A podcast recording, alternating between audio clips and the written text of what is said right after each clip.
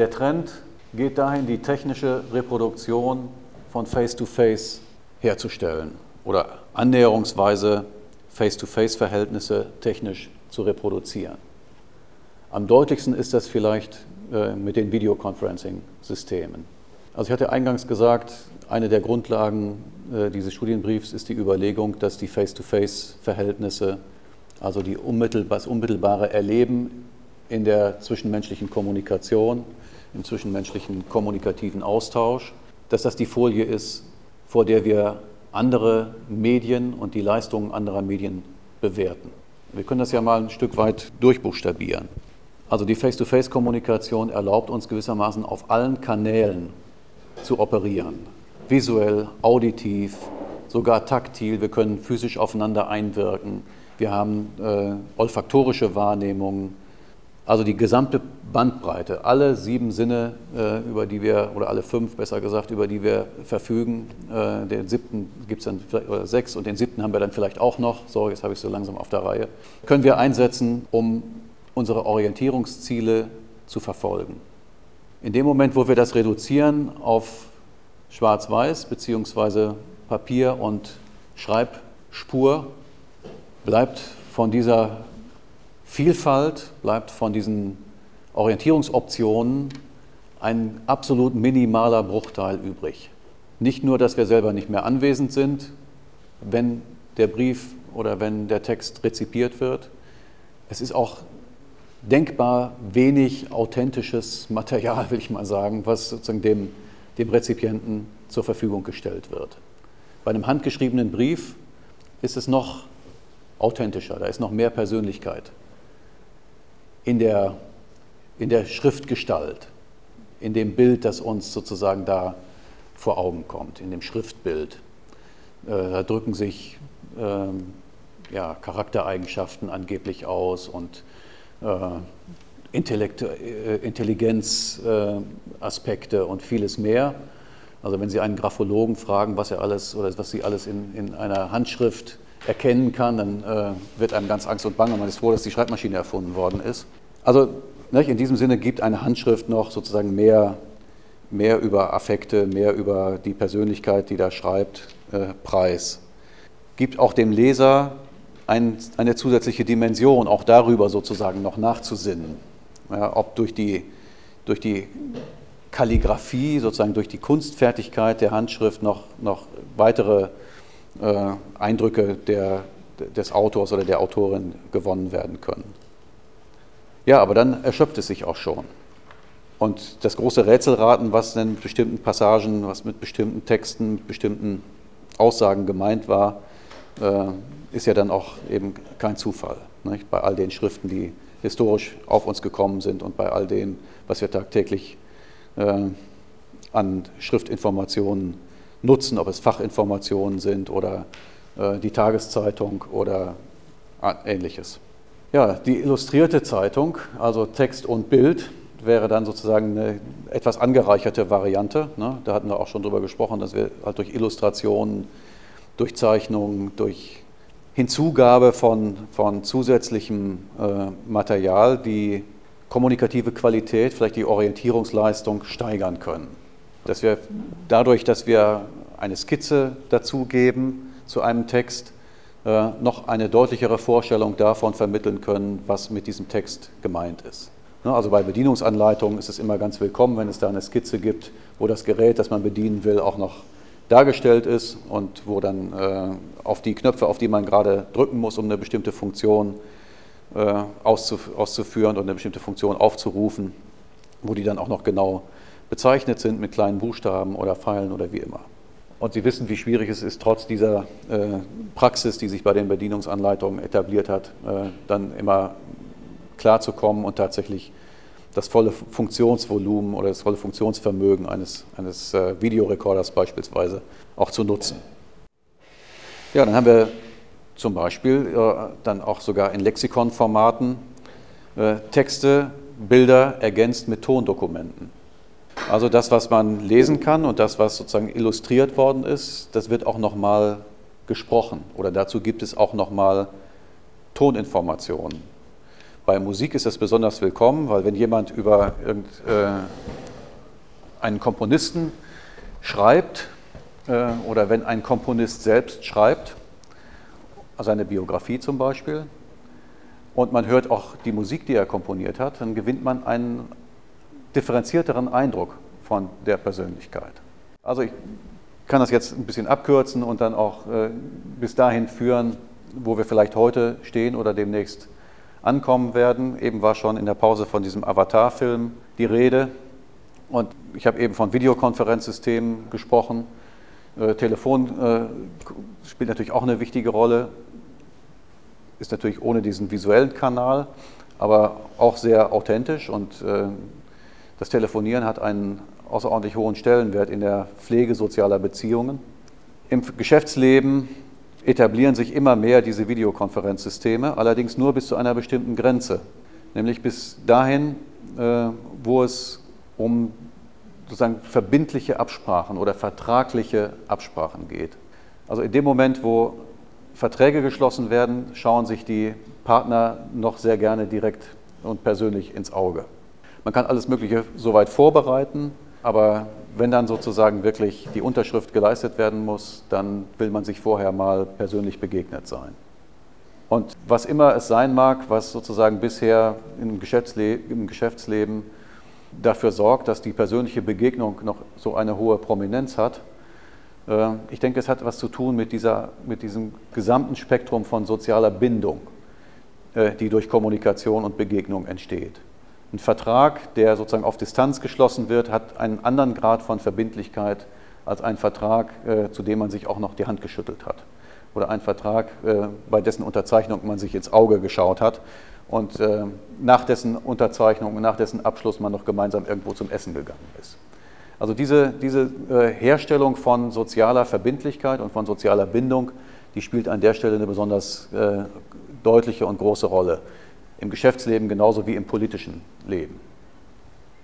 Ja, aber diese Geschichte mit den Avataren, äh, die kommt natürlich sowieso auf, weil es auch eine Form ist, in der sich Personen begegnen können. Schon heute begegnen in Online-Spielen, hinter den Avataren, die sich da sozusagen in, in, diesen Spielwelten, in diesen virtuellen Welten begegnen, äh, stehen jeweils authentische Männer und Frauen, die an ihren Computern sitzen und die diese Avatare sprechen lassen und die diese Avatare sich bewegen lassen und die diesen Avataren äh, das Verhalten äh, vorgeben, das sie dann im Spiel zeigen.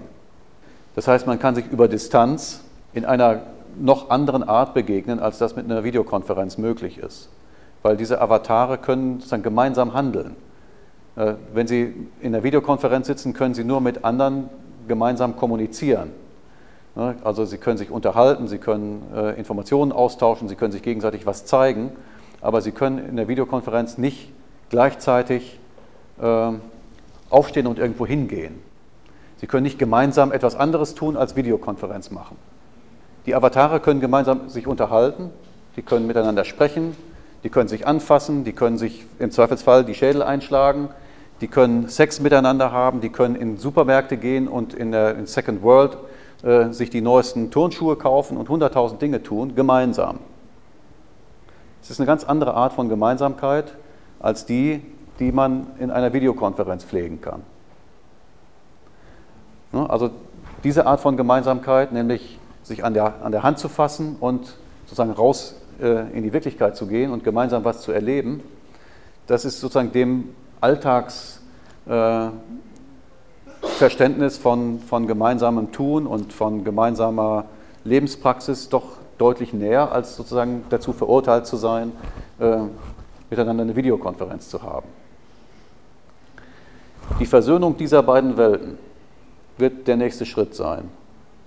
Also Videoconferencing kurz zu schließen mit dem, was wir jetzt vom Handlungsvermögen und von unseren Bedienungsoptionen bei den Avataren in Online-Spielen wie World of Warcraft oder, oder Second Life und so ähnlich kennen. Dann wird es uns möglich sein, mit Freunden gemeinsam ein Picknick zu haben, obwohl der eine in Deutschland und der andere in Südamerika sitzt. Was für eine Qualität dieses Picknick hat, ja. da muss man dann natürlich drüber nachdenken. Und welche Qualität die sozialen oder die parasozialen oder quasi, genauer, quasi sozialen Kontakte haben, die man dann in diesen virtuellen Begegnungsräumen haben kann. Also die, die, die Versuche äh, mit dem Cybersex, die waren ja bisher alle nicht so erfolgreich. Jedenfalls kann man das nachlesen. Das ist alles ziemlich, ziemlich äh, ja, desillusionierend. Äh, aber das bedeutet ja nicht, dass äh, die Anstrengungen nicht äh, sozusagen intensiviert würden äh, in diesen Feldern. Denken Sie an das, was jetzt mit, mit dieser Cave-Technologie möglich wird. Ne, Sie stehen in einem, in einem Raum, der virtuell generiert wird. Sie können durch Wände hindurchgehen, wenn Sie wollen, aber Sie haben sozusagen zunächst mal einen visuellen und einen akustischen Eindruck eines, eines Raumes, äh, den es so an der Stelle, wo Sie sich befinden, nicht wirklich gibt. Und wenn an einer, in einer anderen Cave, also in einer anderen solchen technischen Apparatur, äh, ein Freund steht, der ihnen sozusagen in ihre Wirklichkeit eingespiegelt wird, dann haben sie zunächst mal den Eindruck, dass sie dieser Person direkt gegenüberstehen. Sie können sich mit der Person unterhalten. Sie können mehr tun, als nur in Videokonferenzen möglich ist. Sie können zum Beispiel gemeinsam äh, ein Spiel spielen. Mensch, ärgere dich nicht. Oder Sie können gemeinsam andere Aktivitäten äh, ausführen, an denen Sie sozusagen an einem, an einem gemeinsamen Projekt arbeiten. Sie können ein Bild malen oder Sie können Musik komponieren. Äh, Sie können sich jetzt nicht in dem Sinne berühren, wie das im wirklichen Leben möglich ist. Aber Sie haben schon sehr, sehr viel mehr Möglichkeiten als im Videokonferenzsystem und separat betrachtet in diesen Online-Spielen. Bitte.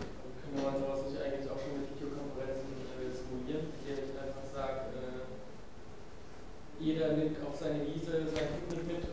Kann man. Und, äh, sein äh, Mitspiel und wenn er einer sagt, jetzt eine 6 gewürfelt, bitte zieh mal weiter auf dein Blatt, dann können wir das auch. Kann man sicher machen, aber ist natürlich eine andere Qualität. Man kann natürlich auch sein UMTS-Handy mitnehmen oder sein iPhone. Ne, das hat ja auch eine Kamera und dann geht man raus auf die Wiese. Ne, und der andere geht auf seine Wiese. Ne, und man zeigt, ja, man bildet sich dann wechselseitig auf, auf den Handys ab. Also da gibt es natürlich jetzt schon eine ganze Reihe von, von, witzigen Möglichkeiten. Aber das ist noch was anderes, als den Eindruck zu haben, mit dieser Person tatsächlich in einem Raum zu sein, im selben Raum zu sein, zur selben Zeit. Ja,